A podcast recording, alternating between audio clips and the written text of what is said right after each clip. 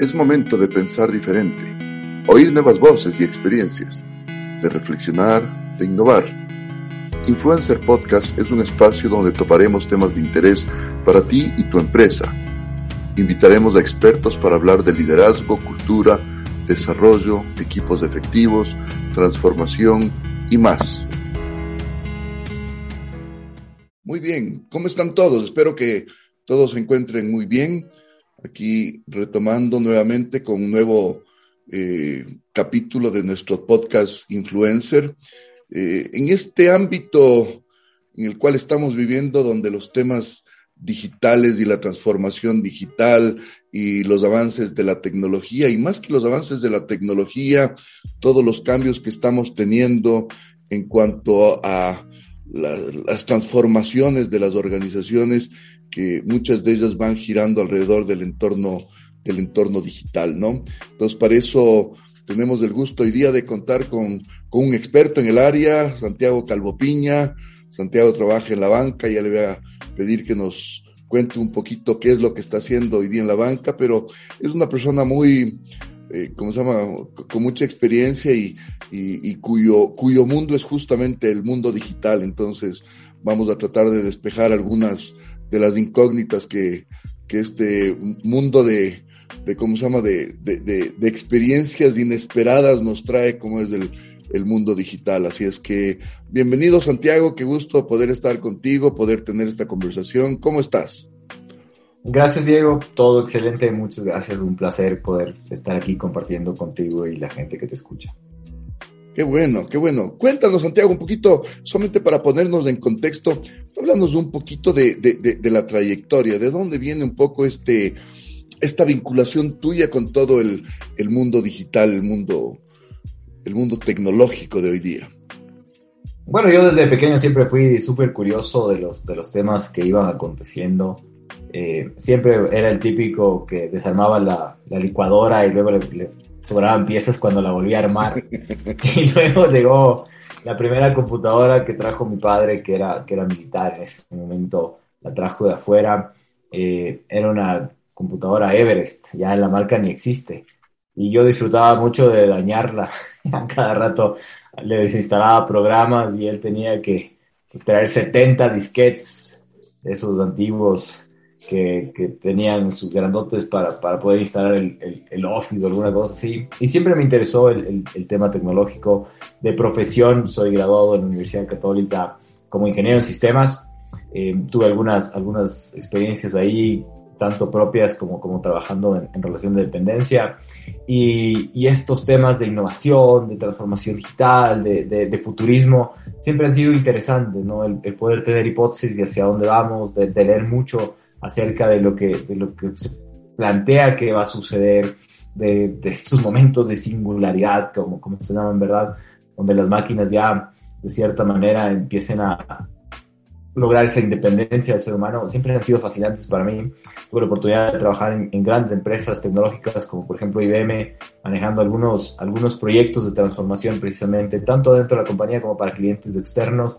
Y eso poco a poco me ha llevado a, poder compartir con varias empresas temas de innovación, de transformación digital, empresas grandes e importantes aquí, tanto a nivel nacional como a nivel regional, para luego terminar eh, de momento en el mundo de la banca, un mundo muy interesante que, va a pasos agigantados en temas de, lo que es innovación, tecnología, digitalización.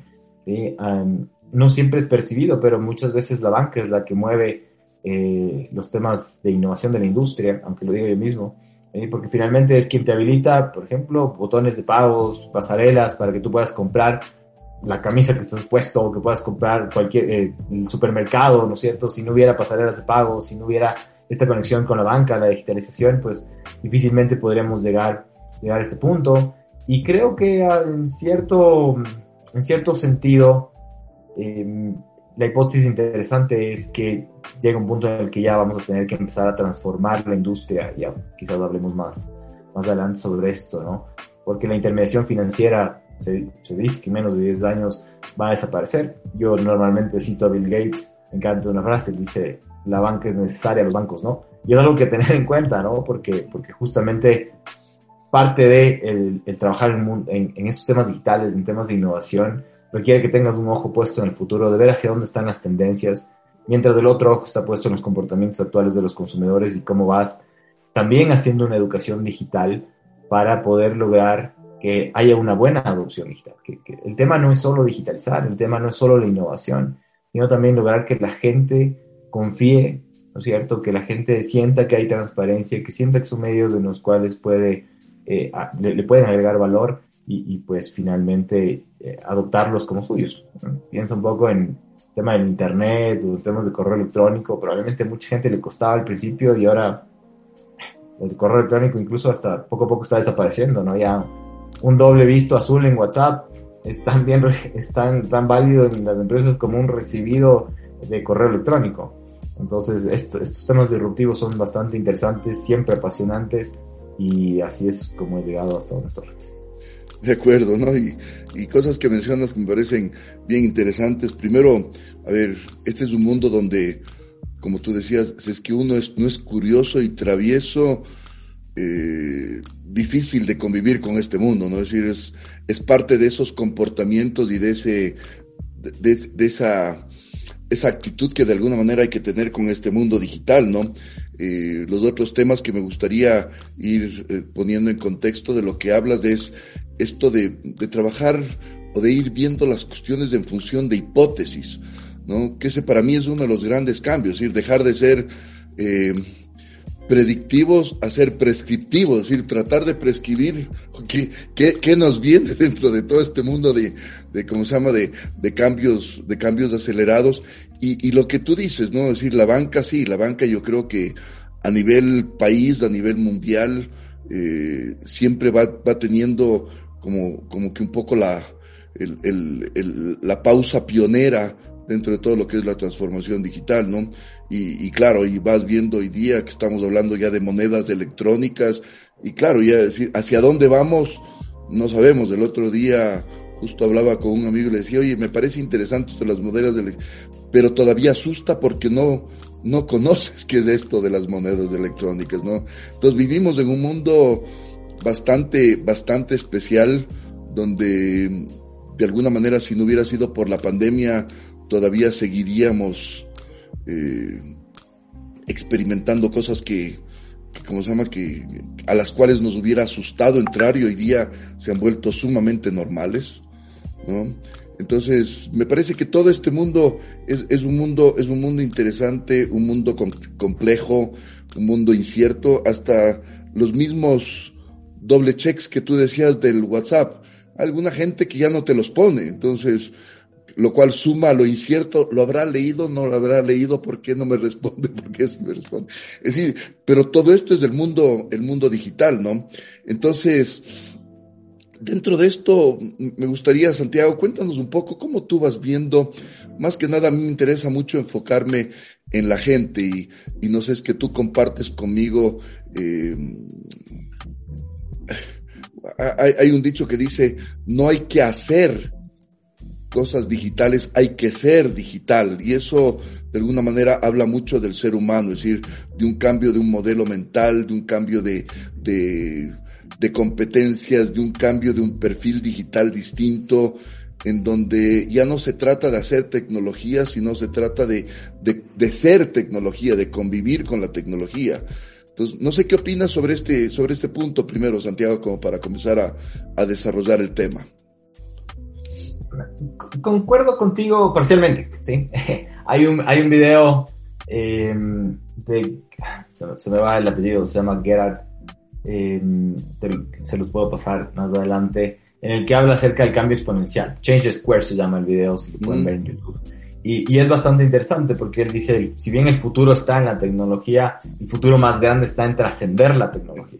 ¿no es cierto?, en, abrazarla, pero no convertirnos en tecnología. ¿verdad? Porque la tecnología finalmente es un facilitador, es un habilitador de lo que, de lo que está sucediendo. En, estos temas de futurismo siempre hay, al parecer, dos, dos, dos vertientes divergentes, ¿no es cierto? Por un lado está el tecnooptimista, el que dice, oye, la, la, tecnología viene a generar mayor beneficios para el ser humano. Y por otro lado está el tecnopesimista, el que dice, no, nos vamos a quedar sin trabajo, apaguen Skynet, esto va a ser como Terminator, ¿no es cierto? Y Em, y evidentemente siempre va a, haber, va a haber miedo porque las habilidades van a cambiar. Hay un estudio de Stanford súper interesante en el que dice que el 46% de las profesiones van a ser automatizadas. ¿sí? Es decir, los roles que, que, que, nosotros podemos tener en nuestros trabajos ya no van a ser necesarios. Te, te, traigo algunos datos también. Por ejemplo, el Foro Económico Mundial tiene un estudio fantástico en el que habla de que hace 10 años, ah, esto fue el anterior año, así que hablaba del 2010, habían profesiones u oficios que, que, que o sea, hoy hay profesiones oficios que hace 10 años no existían. Hablaba de youtubers, influencers, ¿no? Por ejemplo, hace 10 años uno hablaba de, oye, quiero ser youtuber, nadie te paraba bola, y hoy por hoy los jóvenes, sobre todo, eh, les, interesa un montón, ¿no? Si tú puedes tener un podcast, era algo que no se escuchaba en ese entonces, para hacer referencia a donde estamos ahorita.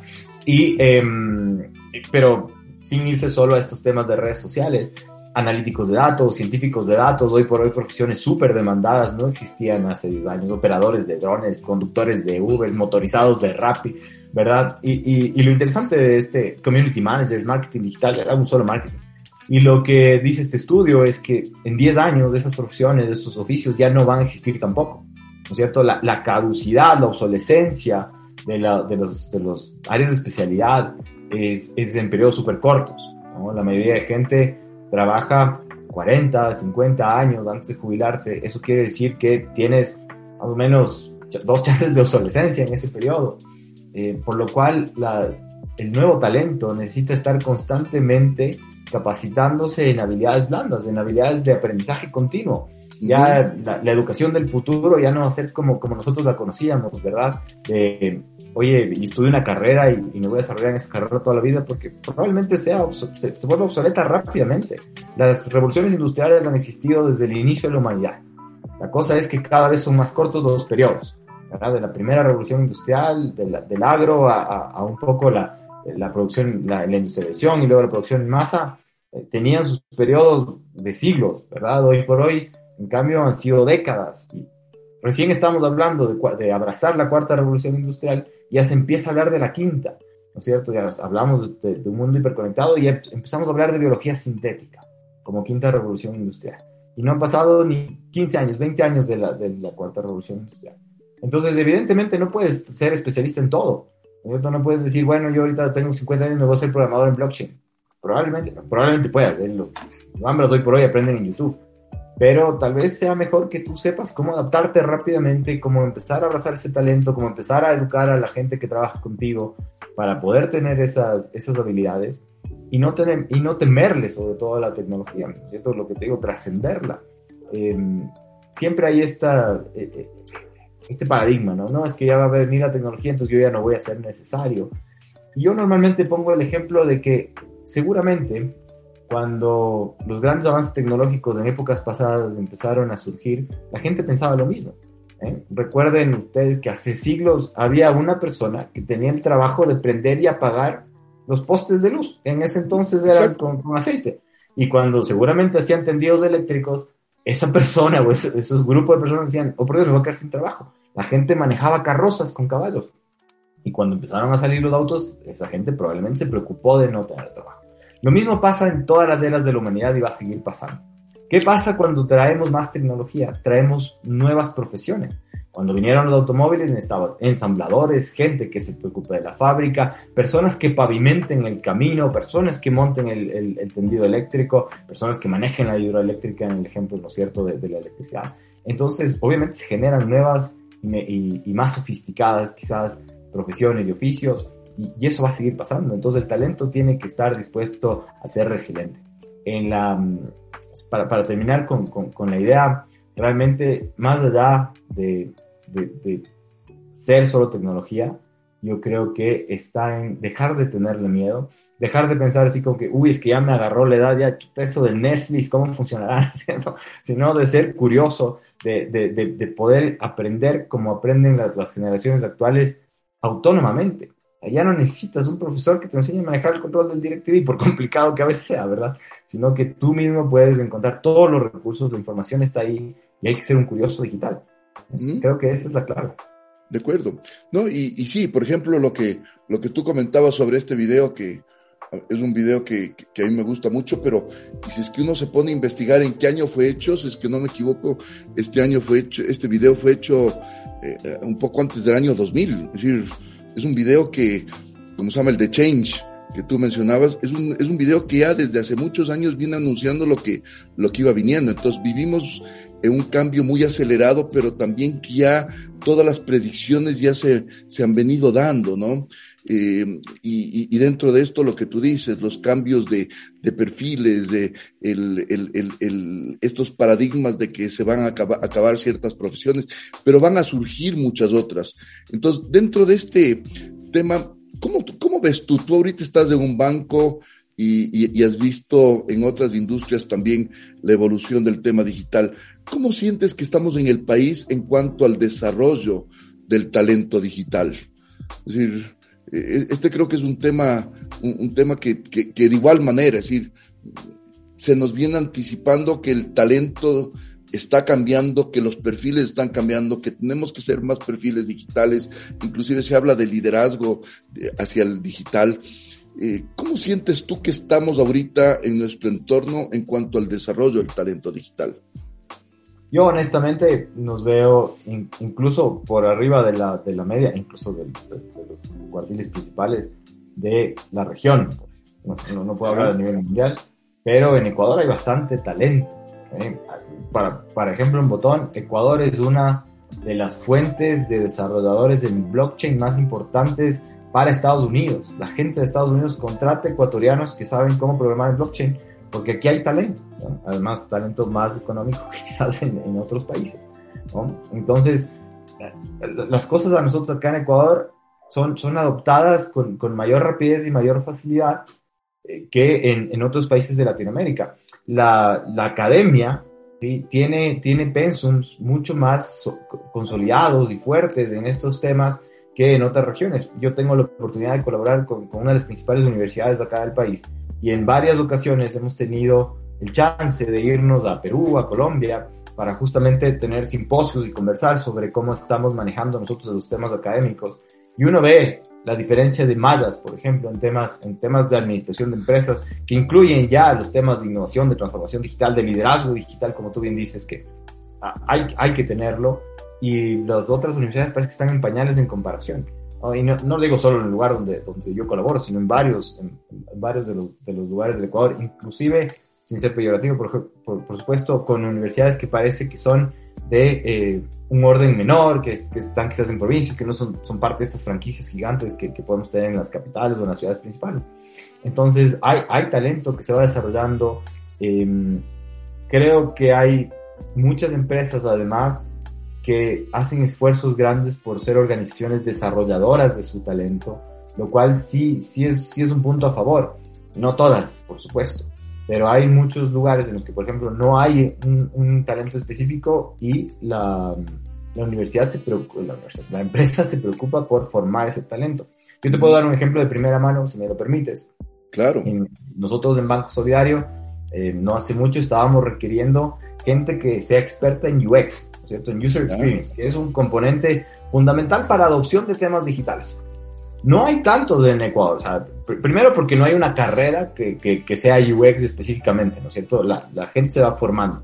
Como en mi tiempo, no, no, no, hay, no había una profesión de innovación, sino no había una, una maestría o, o, o, un bachelor de, de, innovación. Hoy por hoy la ves donde quieras, a cualquier máster ya le ponen con especialización en transformación digital e innovación. Yo aprendí en cursos, yo aprendí estudiando en línea en el MIT, aprendí estudiando en varios lugares, buscando, buscando información de donde venga, y eso me, me permitió a formarme. Y lo que yo aprendí es lo que está en las mallas de la universidad, así que tan mal no lo he hecho. Eh, y, y, y, claro, en este tema del UX, ya te digo, no había, no había muchas personas, sabes la base que es la que tienes que tener. Y nosotros contratamos a alguien con el potencial y le fuimos desarrollando. Vimos, vimos cursos en México, en Colombia, esta persona se fue desarrollando y ahora ya tenemos una persona que puede capacitar a más personas para esto. Entonces, y, y, así suele pasar. Yo creo que es una buena práctica en una compañía. Hay, hay, hay una situación bastante, a, mí me parece graciosa, cuando yo estaba buscando una persona para que trabaje en mi equipo eh, de innovación y transformación digital, eh, el equipo de talento humano me decía, ok, Santiago, porque se llenó un formato, ¿qué profesión necesitas? ¿Graduado en qué? Yo le decía, me es totalmente indiferente, puede ser economista, abogado, doctor, psicólogo, dentista, eh, puede ser eh, ingeniero de sistemas, puede ser lo que sea, porque necesito que tenga la actitud adecuada ¿sí? para poder articular a, diferentes equipos en que justamente logremos eh, cómo entender primero al, al usuario, ¿cierto? cómo lograr cuáles son esas necesidades que tiene y empezar a plasmar esos requisitos de la gente en requisitos técnicos, funcionales, pero para eso no se necesita una especialización técnica, ¿no? Entonces es curioso porque creo que cada vez más va a pasar que eso va a suceder, sobre todo en este nuevo talento digital, en estas nuevas especializaciones que van a ir surgiendo.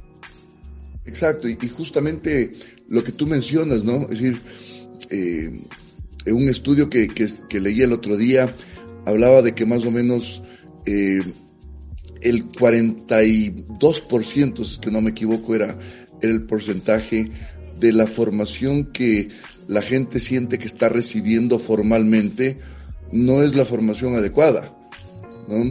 Y hablaba de que más o menos un 57% de las personas que sienten que no están recibiendo la formación adecuada están buscándola por sí mismos, es decir, están acudiendo a Udemy, están acudiendo a, ¿cómo se llama?, a, diferentes academias que hoy día te ofrecen una serie de, de, formación, como se llama, en estas, lo que tú dices, estos programas cortos que te van formando técnicamente en lo que, lo que hoy día se está requiriendo, ¿no? Y dentro de esto, cuéntame, hay una diferencia, y esto también es un tema que ha cambiado. Siempre hemos hablado de competencias duras y competencias blandas, ¿no? Cuando hablamos de la era digital, ¿cuáles podríamos decir que son las competencias duras y las blandas y cuáles son las que más están requiriendo hoy día y tal vez las que más escasas eh, encontramos?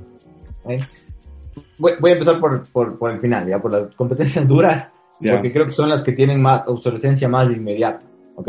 Y, luego me voy por las blandas que creo que, que, se van a mantener por, por algún tiempo, un criterio muy personal además las, competencias duras hoy por hoy, con la, con la cuarta revolución industrial en la que estamos, estamos teniendo, obviamente requiere un entendimiento de digitalización, ¿no es cierto? ¿Qué se entiende por digitalización? Que no es solo crear productos digitales, no es solo crear un canal digital, va, va temas que van mucho más va, va, va por un tema de, cultural, va por un tema de adopción, de conocer las herramientas, las metodologías para poder convertir un producto tradicional en digital, un proceso tradicional en digital no nos sirve de nada muchas veces digitalizar procesos. Parte de los, esfuerzos de transformación digital está en la automatización de procesos, por ejemplo. Y hay un montón de procesos que hay, que hay en las compañías que uno no puede automatizar porque no son eficientes cuando los digitalizamos. Y Peter Drucker decía, no hay nada más inútil que hacer de forma eficiente aquello que no se debe hacer. muchas veces hacemos eso. Y pasamos de ser una oruga física a ser una oruga digital. O sea, no hay una transformación, no hay, no hay una verdadera metamorfosis. Entonces, obviamente tienes que saber temas de automatización, tienes que saber temas de, de, de, de, eficiencia, tienes que conocer temas de autonomía, ¿no? Cada vez, cada vez las cosas más, más por sí solas, cada vez más eh, la, la, gente quiere self-service. Eh, necesitas temas de virtualización, tal vez, de entender un poco la, la tecnología, sin, sin ser especialista, pero creo que cada vez más, cuando nosotros conversemos con las personas, tienes que saber cuál va a ser el impacto de 5G. Tienes que saber qué es blockchain, tienes que saber ¿para qué te sirve una impresora 3D? O sea, tienes no es solo para imprimir juguetitos, ¿no? Hay, hay, temas tan interesantes como la cadena de suministro más cara del mundo está entre la estación espacial y Cabo Cañaveral, si quieres decir. Y, hay un ejemplo bastante interesante que se cuenta desde hace algunos años. Un astronauta, alguien que estaba en la, en la estación espacial, se rompió un dedo y no había con qué, con qué entablillar ese dedo. Pues tuvieron que mandar los recursos necesarios desde la Tierra hasta, hasta el espacio. 4.000 kilómetros cuadrados de harto billete, o sea, millones de dólares. Hoy por hoy tienen una impresora 3D en estación espacial y cuesta centavos. ¿No? Entonces, hay temas de esto. Hay muchas industrias que están utilizando impresión 3D para reemplazar los, los, repuestos, los pequeños repuestos que quizás no son tan especializados para sus máquinas industriales. Máquinas que antes tenían que estar paradas semanas, hoy están paradas minutos, porque, porque así funciona. Y cada vez más van a empezar a ver temas que en el futuro van a ir cambiando para, para contarte algo que, que se habla en los, en los foros futuristas. Cómo tú compras ropa va a cambiar. Ya no vas a ir al almacén, ya no vas a ir a comprarte unos zapatos Nike, por ejemplo.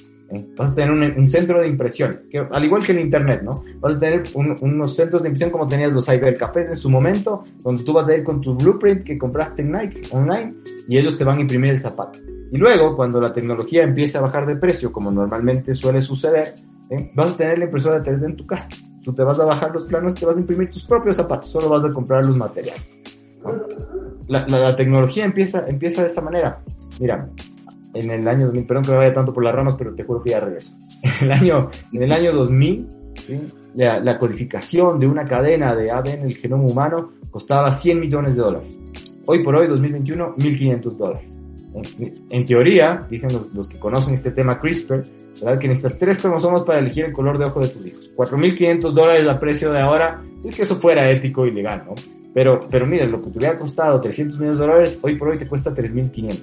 Y es lo que pasa con, toda la tecnología. Por eso hay tanta XTech, eh, que es FinTech, Education Tech, Health Tech, todo, todo lo que tú quieras para, para hablar de este mundo, porque los emprendedores cada vez tienen más las posibilidades de acceder a esta tecnología y hacer cosas maravillosas que muchas veces las empresas no vemos, ¿verdad? Entonces, el, el, también poder tener, tener esa capacidad, el conocer para qué sirven las cosas y poder ver cómo puedo servir tanto al cliente final como a empresas en B2B, son creo competencias duras que tienes que tener. En temas de competencias blandas, yo creo que la primera y principal es la empatía. Aunque, aunque suene contradictorio en un mundo digital, creo que lo más importante por tener hoy por hoy es justamente poder entender qué es lo que necesitan las personas para dar productos súper, hiper personalizados, porque ahora ya la gente no quiere decir, ah, no, es que es hombre de 40 años casado con un hijo que trabaja en tal lugar, sino que me digan, Santiago Calvopiña, tú, tú necesitas, ¿cuál es el éxito de Netflix, de Amazon, verdad? Que te da recomendaciones en base a lo que a ti te gusta, y más veces que no le atina, cada vez va mejorando el, el algoritmo. Entonces necesitamos esa empatía para lograr esta hiperpersonalización. Necesitas agilismo, necesitas, necesitas la capacidad de, de, adaptarte, esa adaptabilidad, de abrazar la diversidad. Yo normalmente en los foros en los que estoy trabajando, con, tanto con el banco como en la universidad y en otros lugares, siempre digo, cuando todos pensamos igual, nadie está realmente pensando. Entonces necesitas equipos que tengan esa capacidad de pensar diferente, levantar la mano, decir, oye, yo creo que hay otra manera de hacerlo, que además construyan, no que destruyan. ese liderazgo digital necesita esta capacidad de no decir, ah, es que yo soy el jefe y yo lo digo. El liderazgo es más horizontal. Y eso es a veces difícil de construir en generaciones antiguas, donde, donde había una jerarquía marcada, ¿no es Súper vertical. Tienes, tienes que abrazar el hecho de que hoy por hoy, por ejemplo, conviven más generaciones de las que nunca convivieron. Estoy hablando de un equipo de colaboradores ¿eh? en el pasado. Tienes baby boomers que, están liderando las empresas y tienes ya gente centennial que está empezando a ser parte de la población económicamente activa que piensa totalmente diferente. Y ya vienen los alfas, que se supone que son más disruptivos todavía, ¿no es cierto? Más diferentes además de cómo consumen. Porque nos acostumbramos quizás a odiar a los millennials, entre comillas, que son súper digitales.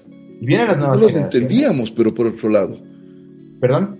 Porque no los entendíamos porque no lo entendía. Además tienen cierta actitud. Ah, mira, hay un estudio bastante interesante que a, a, a 200.000 personas, es un estudio de una universidad en Estados Unidos, a 200.000 personas de diferentes edades alrededor del mundo les preguntaron cuál es la generación más odiada.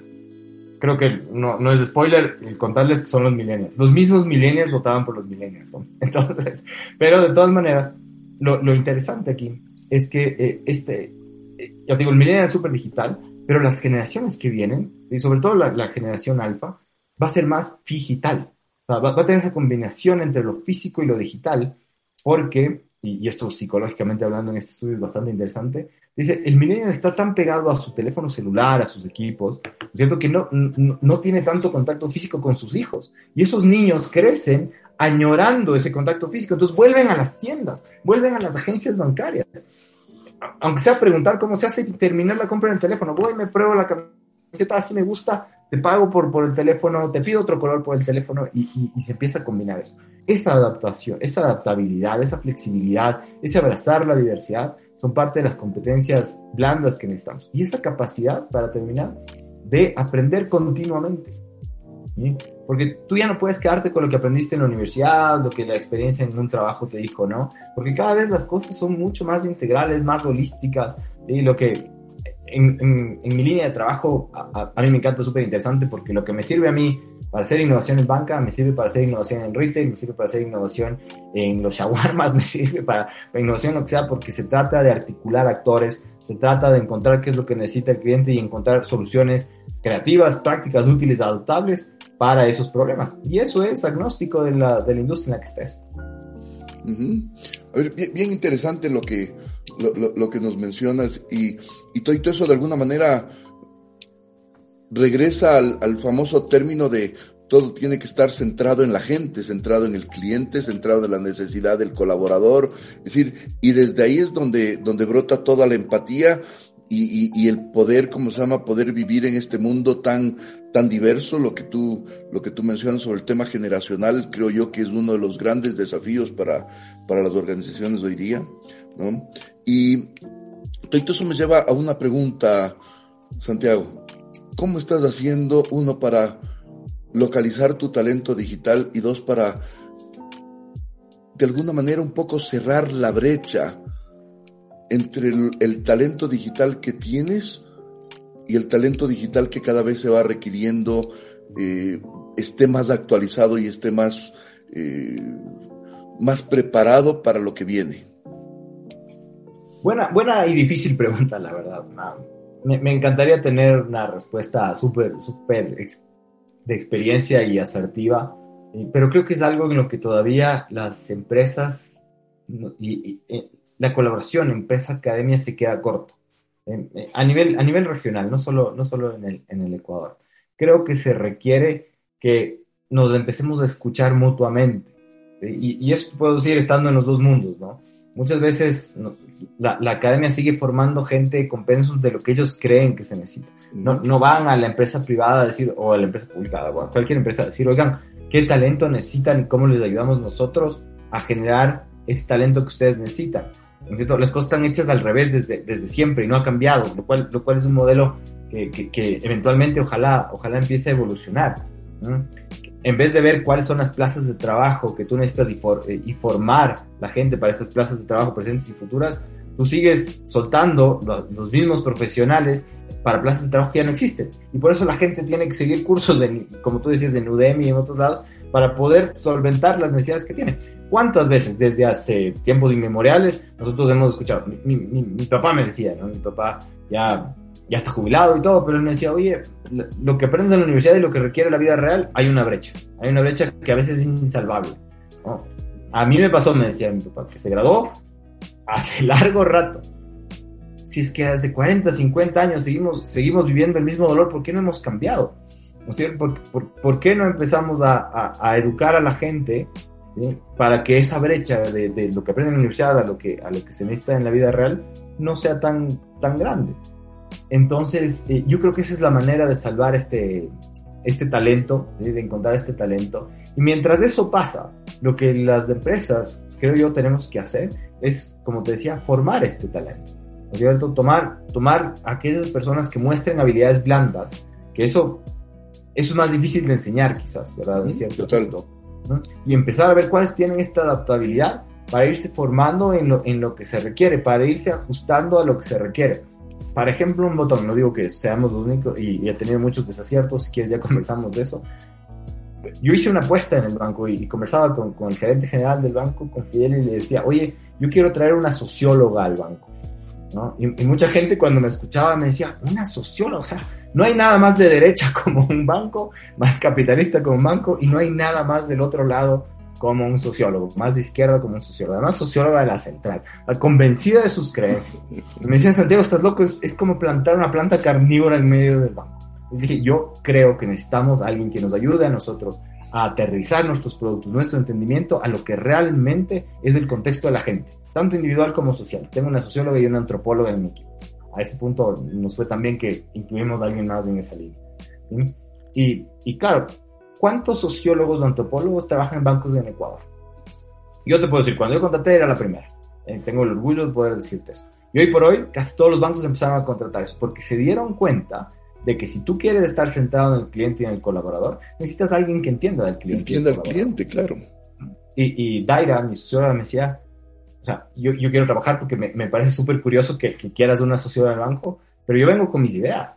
¿eh? Y, y, yo, y, le dije, perfecto, te contrato por tus ideas pero, necesito saber que tienes la capacidad también de darle la oportunidad al capitalista, o sea, al, banco. Finalmente el banco es, manejo de capital.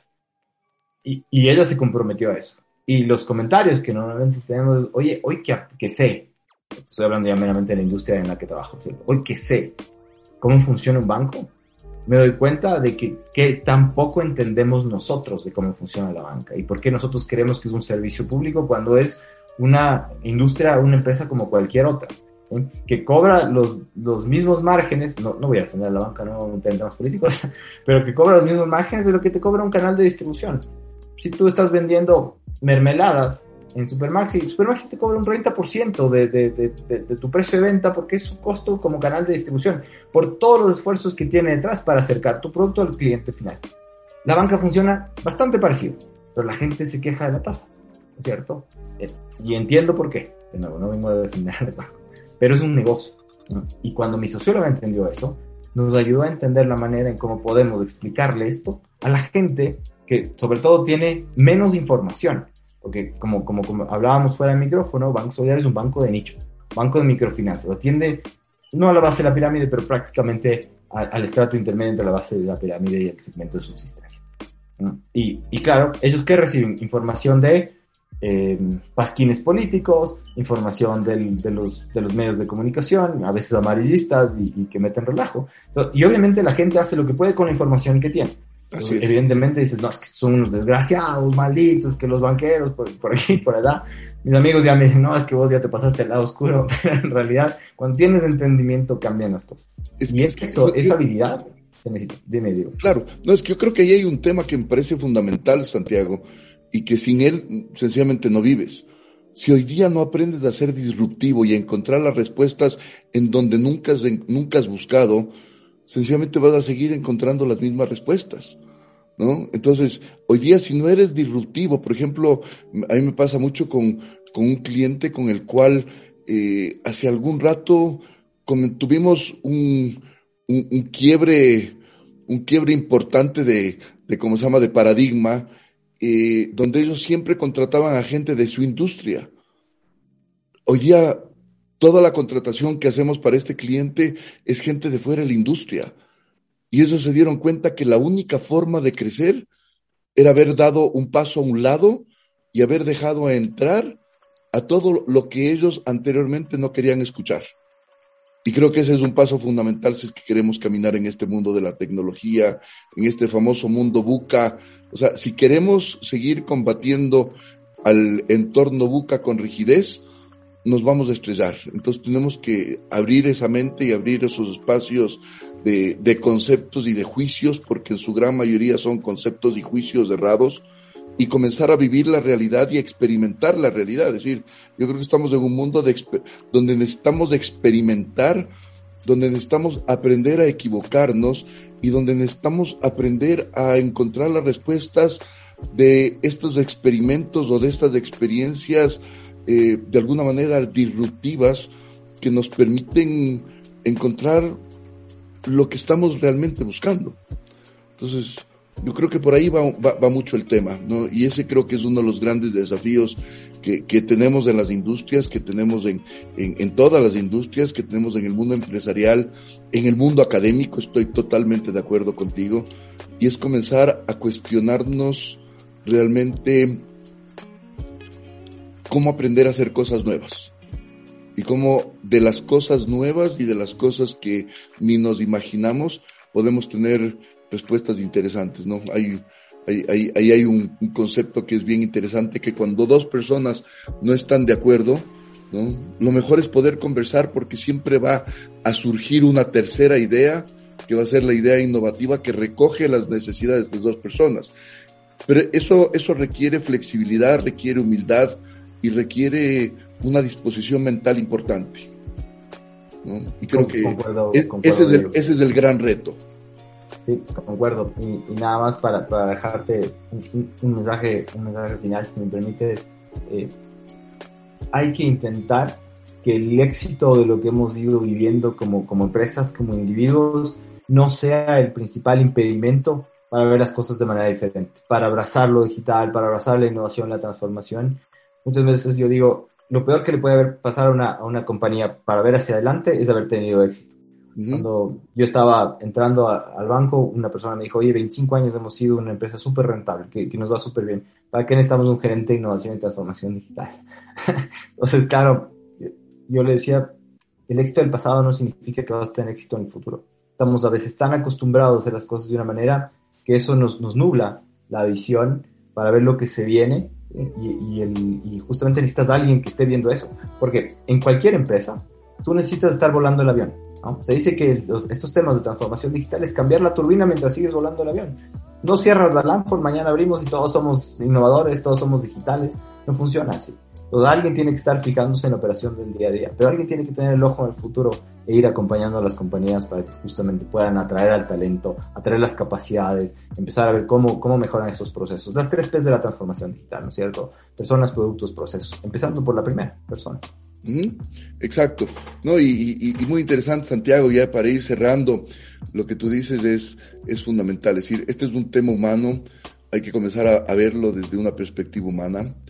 Eh, por otro lado, tenemos que desapegarnos de, de, las prácticas anteriores y comenzar a, a, ver prácticas nuevas. Tenemos que desapegarnos del ego del éxito y comenzar a, a pegarnos más a, a querer, como se llama, experimentar y salir de zonas de confort y descubrir nuevos rumbos, ¿no? Entonces, creo que esta es una época donde el Cristóbal Colón de la modernidad impulsa a ir navegando en aguas nuevas y tenemos que estar predispuestos para eso. Así es que gracias Santiago, ha sido un gusto conversar contigo, espero que podamos tener otras oportunidades. Creo que sobre el tema de talento digital pueden haber eh, muchos temas sobre los cuales podemos profundizar para nuestra audiencia y estoy seguro que ellos estarán muy, muy interesados en seguir escuchando qué más, qué más viene, cómo, cómo aprender a, pre, a prescribir lo que viene en cuanto al talento humano.